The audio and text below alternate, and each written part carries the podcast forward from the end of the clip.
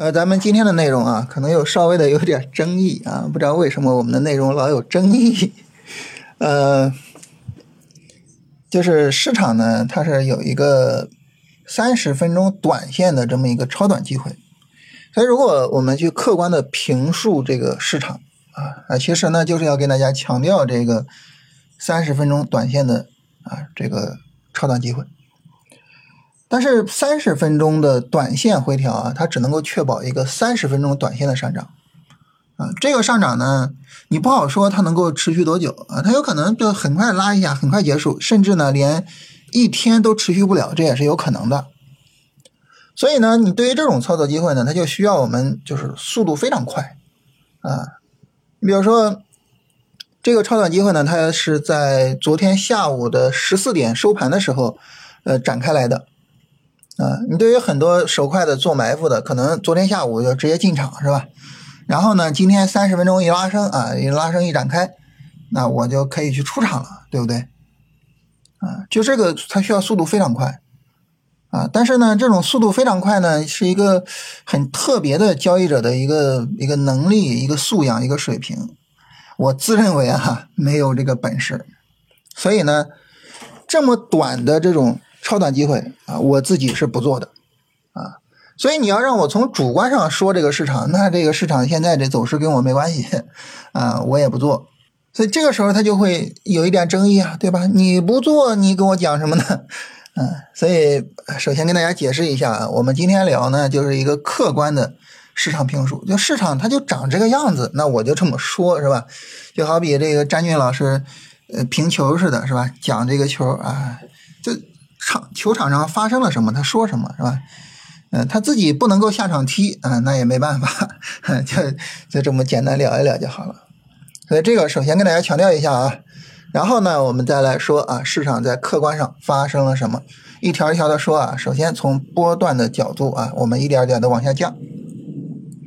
波段角度来说呢，这个上证指数现在已经是确定无疑的上涨波段啊，因为已经突破了。短线的前高啊，确定无疑的一个上涨波段。那么在这种情况下呢，这个呃，首先一个方面啊，就是它是一个好事情，是吧？说明市场比较强嘛。尤其是在成交量方面啊，这个最近两天放量也比较好啊，所以就是这是一个好事情。但是另外一个角度呢，就是我们做波段持仓可能就需要去注意一下啊。有没有可能构造日线、短线级别的顶部结构啊？要不要去做出场啊？或者是呢，走得好的这些板块啊，或者什么的，日线主升是不是出来了呢？是不是可以做止盈呢？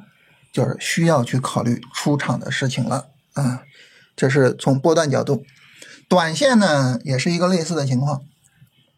如果说明天有一个三十分钟的短线上涨走出来，这个时候呢，你做短线你也需要去看三十分钟的上涨 N 展开了啊，那么它有没有？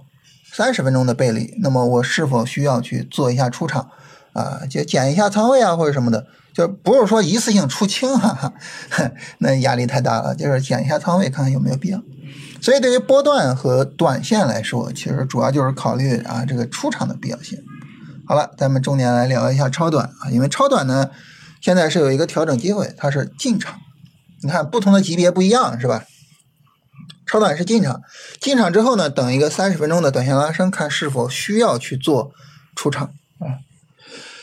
首先呢，就这个调整机会啊，它是在昨天下午十四点展开的啊，这个我们刚才已经说了啊。所以手快的话，昨天下午其实已经进了啊。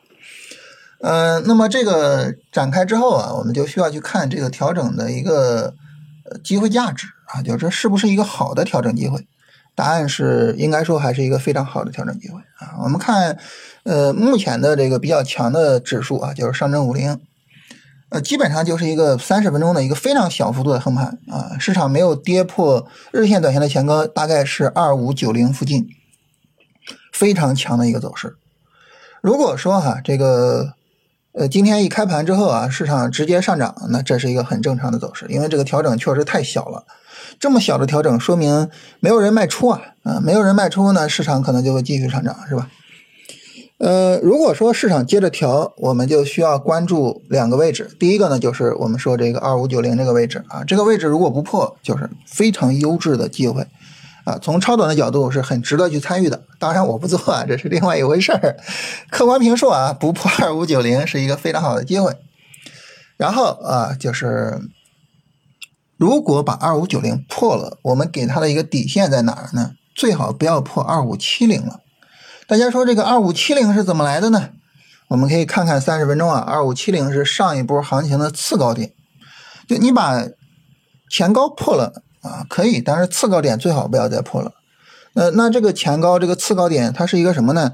这是一个前期的一个成交密集区，啊，可能大量的套牢盘在这里呢，呃，被套着，然后被前两天的大涨给解套了。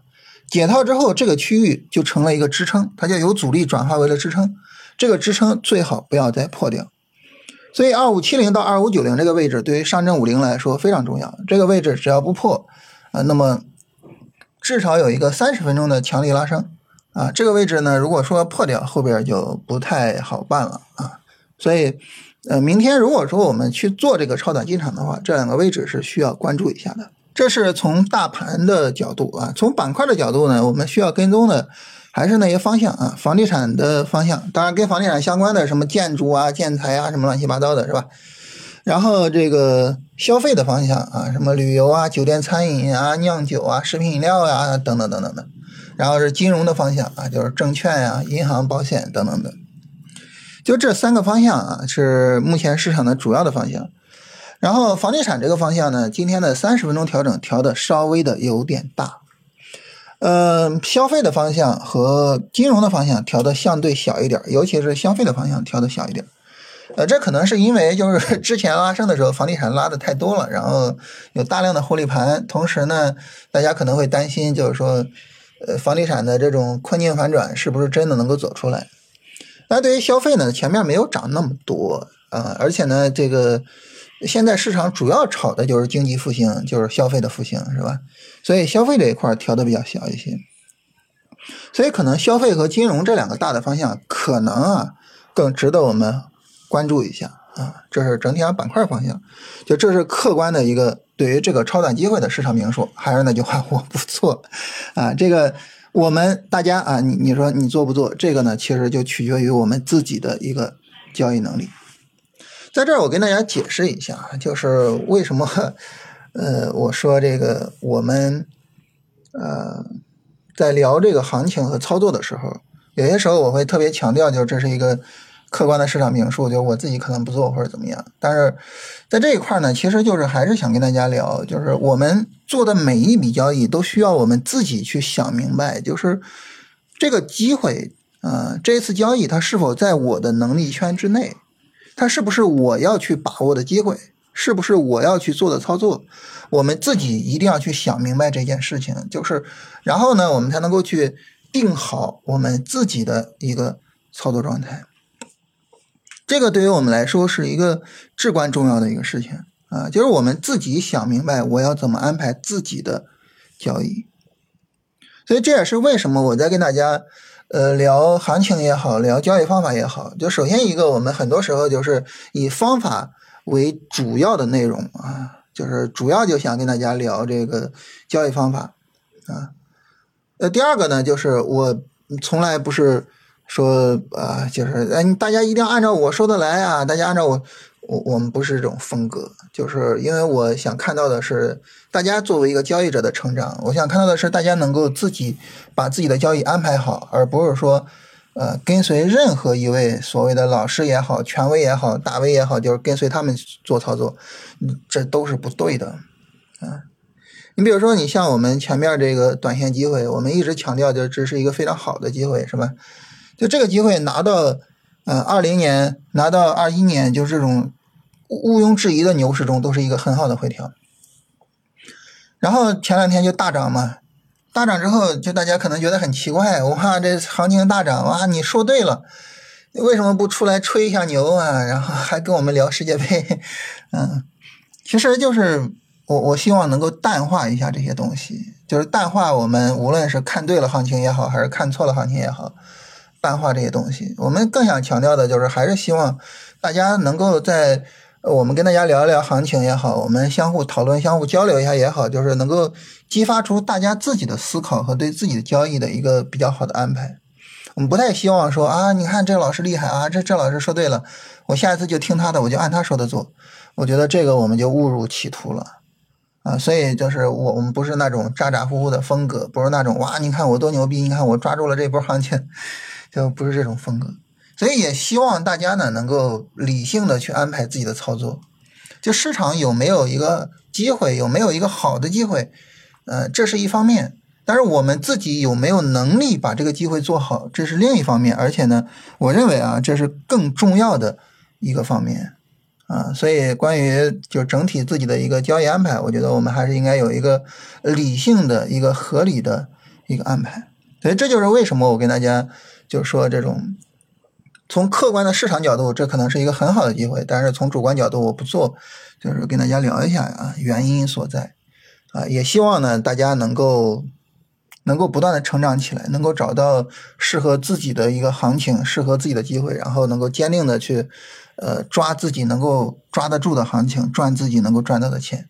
希望大家都能够成为就非常成熟的交易者啊，而不是说我就是为了抓某一波行情，好吧？